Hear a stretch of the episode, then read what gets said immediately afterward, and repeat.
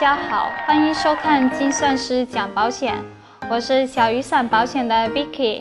前期我们的精算师 Mona 给我们的女性朋友讲过怎么配置保险，很多行动力强的网友就马上去实践了，然而却发现因为健康告知的原因，保险好像不是想买就能买的，可不是嘛？保险还真不是你有钱就能买的，各位朋友们。每每买保险时，总要过五关斩六将，通关之后才能付钱。没错，大家通的这个关就是健康告知。我们熟悉的重疾险、医疗险、寿险，在投保时都会对被保险人的身体情况进行筛选，不满足的就只能 out 了。有人会问，那我不符合就不买了呗？难道保险公司不保我还会有什么影响吗？你还真说对了。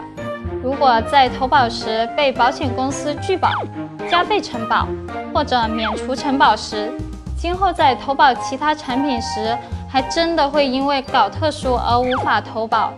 所以，当身体有了一些经常健康告知拒之门外的疾病时，究竟该如何没有风险的进行投保呢？今天女性朋友们有福利了，我们就来讲讲，如果得了最让妹子们头疼的乳腺疾病，该如何投保。先上一组官方数据，据阿里健康去年发布的《中国女性体检健康数据报告》显示，从2009年到2015年，女性乳腺异常的体检检出率从25.85%。上涨到了百分之六十点九三，而在北上广，乳腺体检异常率高于平均水平，北京甚至高达了百分之七十八点九六。许多女性在投保的时候遇到的第一个难题就是，患了乳腺疾病，我还能不能愉快的买保险了？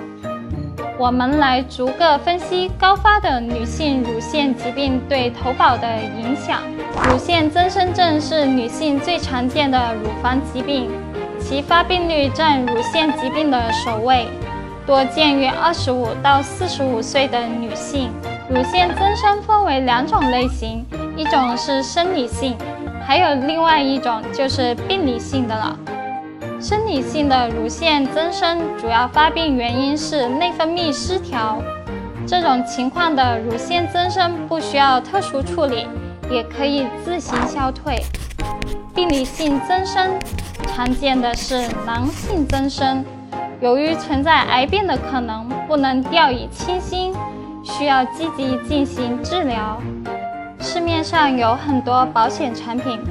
并不会单独的把乳腺增生列明，但是一般会有一句杀伤力超大的表述，例如，被保险人是否或曾经患有乳房或子宫、宫颈、卵巢、输卵管等女性生殖器官有关的疾病，或者说，是否被曾建议宫颈图片、乳腺检查。乳腺 X 光检查或乳腺活滴检查，并发现异常。小雨伞保险做简单透明的保险，更多精彩内容尽在小雨伞保险公众号。如果想投保的产品健康告知中含有此类描述，不管乳腺增生的情况是否严重，都属于需要告知的内容，需要告知保险公司。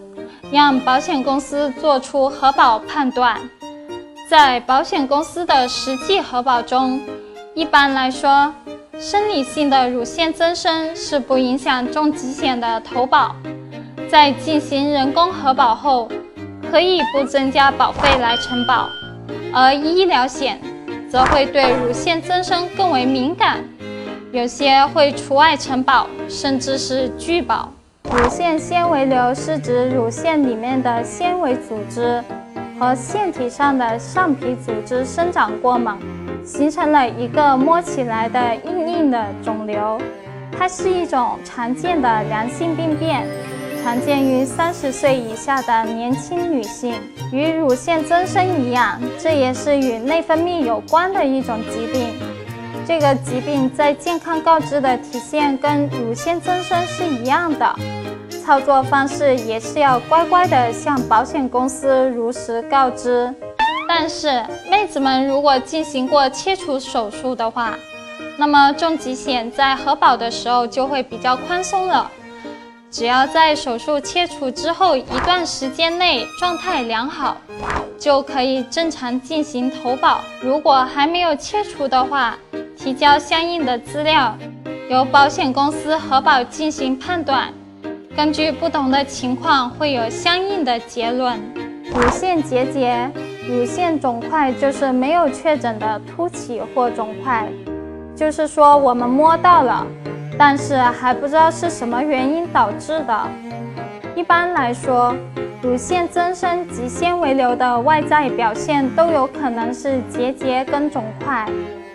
在保险产品的健康告知中，一般对于确诊为良性的肿块，或者说做过手术之后，是可以正常投保的。